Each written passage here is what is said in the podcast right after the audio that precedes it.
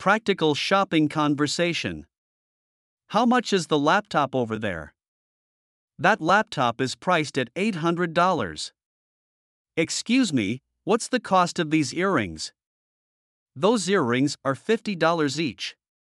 What sizes are available for this dress? This dress comes in sizes from XS to XL. Can you tell me the available shoe sizes for these sneakers? We have them in sizes 6 to 11. Are there any discounts on these jackets? Yes, they're currently 30% off. Is there a sale on these jeans? Unfortunately, there's no sale on these jeans at the moment. What's your store's policy on returns? You can return items within 30 days with the original receipt. If I want to exchange this shirt, what's the procedure?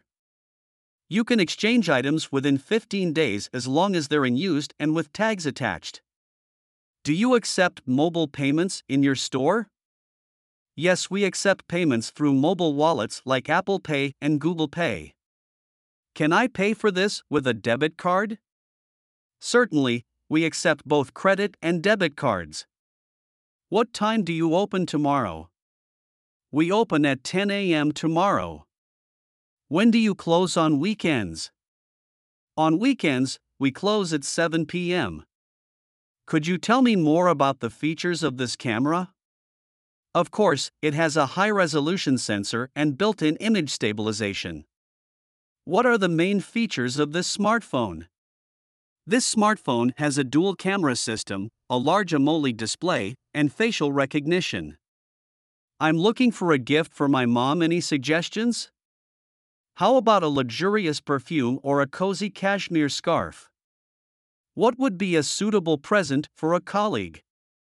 You might consider a stylish pen set or a personalized desk organizer. Do you have the new book by Darren in stock? Yes, we currently have that book available. Are these headphones still in stock? I'm sorry, those headphones are currently sold out. I'd like to purchase this vase, please. Certainly, I'll ring it up for you. That'll be $25. Can I buy this necklace? Of course, I'll calculate the total for you. It's $150. Congratulations on completing the challenge.